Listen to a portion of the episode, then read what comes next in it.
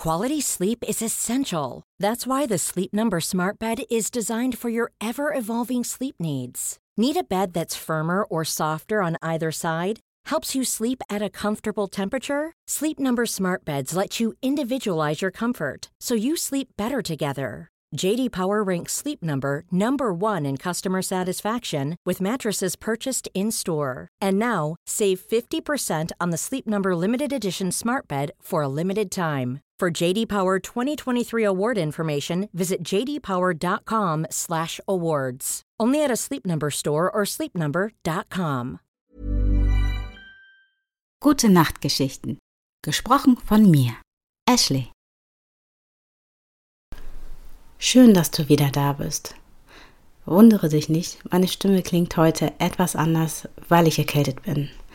Aber hier in diesem Podcast gebe ich natürlich alles für dich. Wo waren wir stehen geblieben? Ah, Ashley mit 16.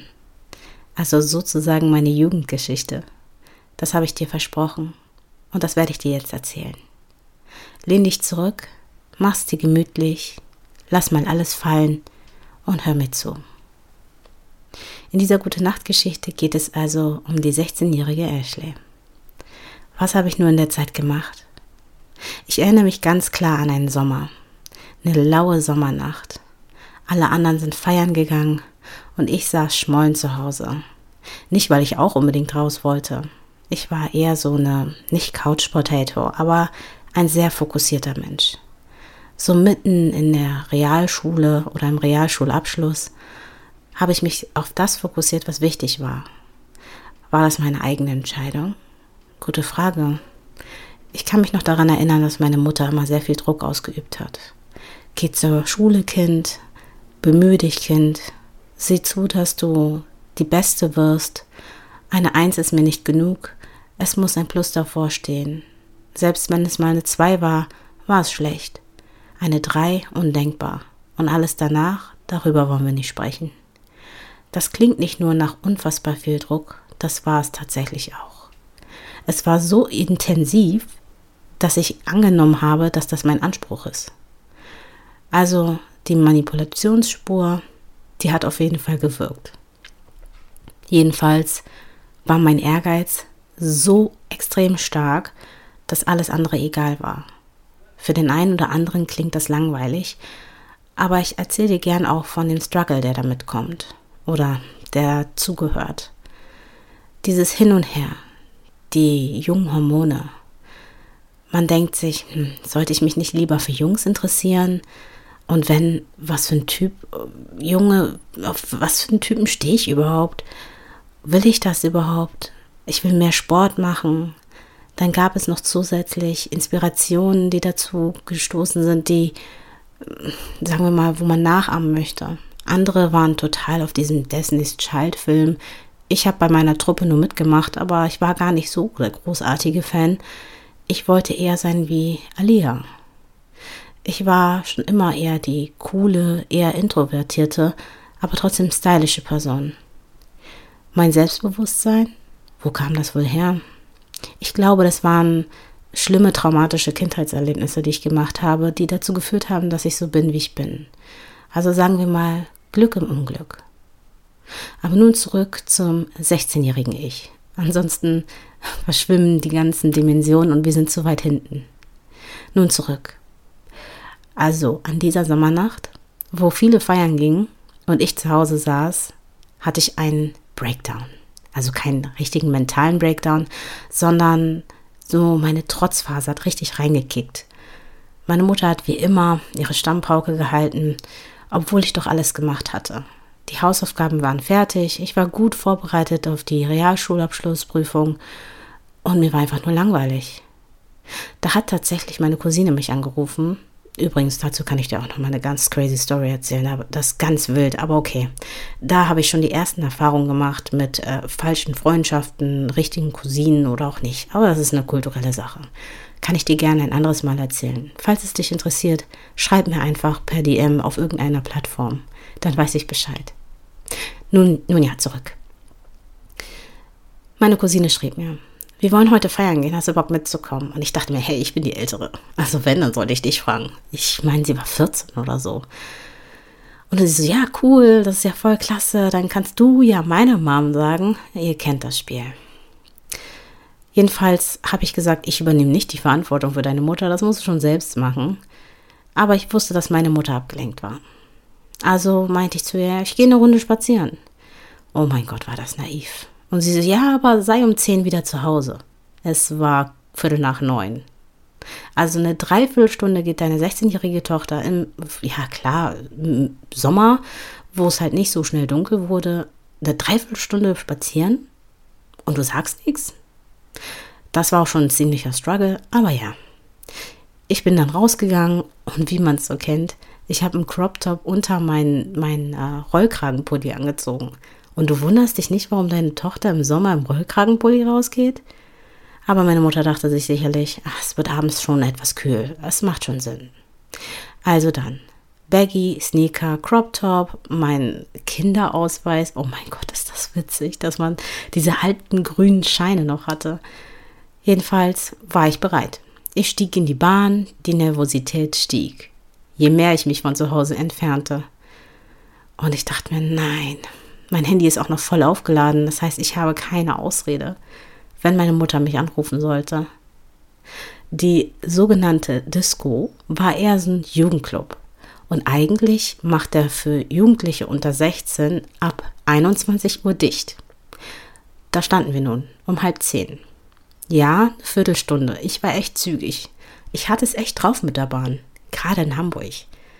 Normalerweise braucht man viel länger für die Strecke, aber irgendwie habe ich einen Weg gefunden, in einer Viertelstunde da zu sein. Dann kamen da noch ein paar Typen dazu, die meine Cousine kannte, wo ich mich gewundert habe, dass sie die kennt, weil die einfach viel zu alt sind. Die sahen aus wie 18, 19. Und scheinbar habe ich es ihnen angetan. Irgendwie war ich in der Blütezeit meines Lebens total beliebt. Ich habe es nie verstanden, wieso, aber ich habe es einfach so angenommen. Vielleicht lag das an meiner Art. Ich war so der locker, flockige, coole Typ, der kein Theater aus irgendeiner Sache gemacht hat. Dramafrei. Eigentlich bin ich immer noch so. Aber das war schon immer meine Art. Jedenfalls, wir haben uns allen irgendwie die Hand gegeben, Hallo gesagt, uns kennengelernt. Bei dem einen oder anderen gab es sogar einen französischen Bussi, wo ich mir dachte, Bro, ist er in Hamburg? Chill mal. Da sagt man Moin und dann ist gut. Aber okay.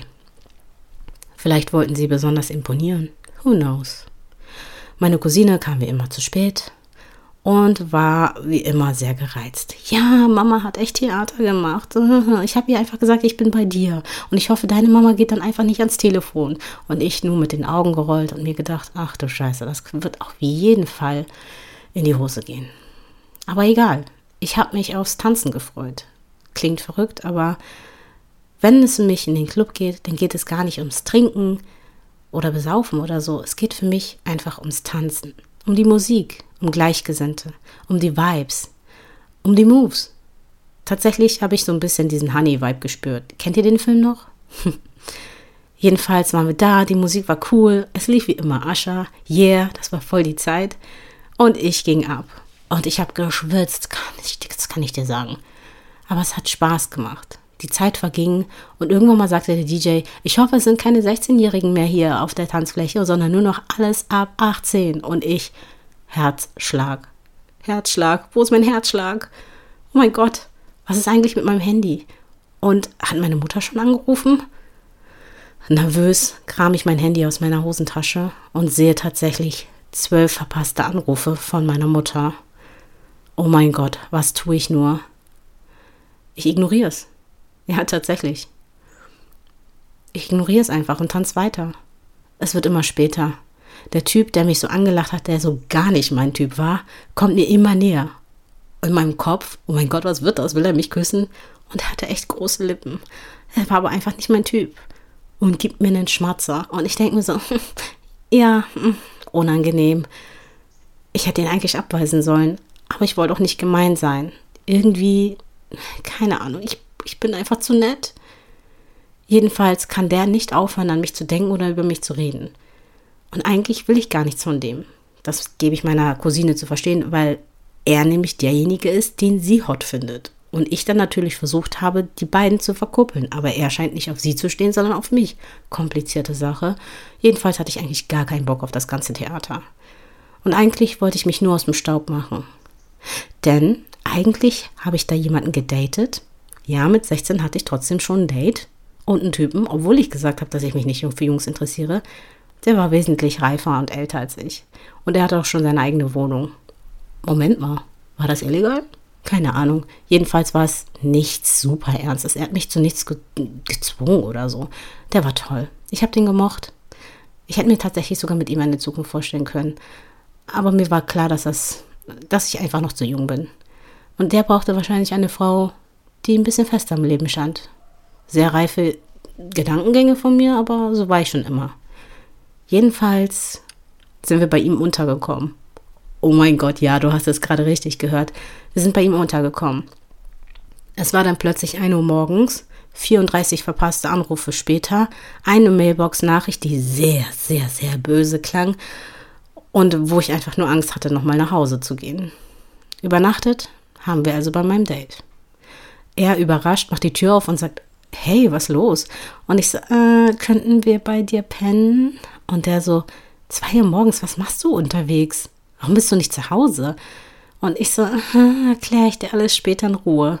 Und er so, ja klar. Oh mein Gott, so ein Goldschatz.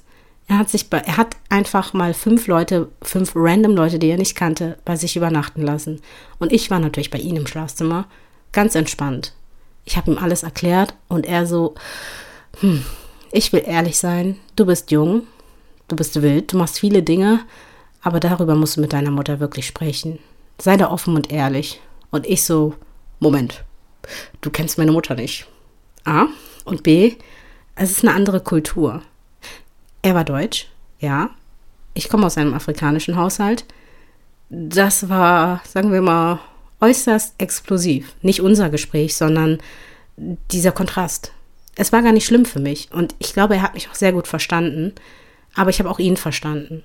Und meine Ansichten sind eigentlich genauso wie seine dass man offen und ehrlich mit seinen Eltern darüber sprechen sollte und keine Angst haben dürfte. Aber sprechen und die, also die Tatsache oder die Realität sieht einfach absolut anders aus. Und dafür muss man einfach ein Gespür bekommen, Verständnis oder auch einfach lernen, wie man dann mit in so einer Situation mit der Person umgeht. Jedenfalls sind wir am nächsten Morgen dann alle zerstreut, wieder in alle unsere Windrichtungen äh, gegangen ich ging nach Hause und habe erstmal nichts zu hören bekommen. Und das hat mir noch mehr Angst gemacht. Ich so, ja, Mama. Und sie so, ich will mit dir erstmal nicht reden. Und ich so, das ist besser als alles andere. Ich ging in mein Zimmer und kennst du diese Spannung? Dieses jeden Moment könnte irgendwas passieren oder kommen? Das hatte ich erstmal einen halben Tag lang, bis meine Mutter mich dann zu sich zitierte. Gute Nacht und bis bald.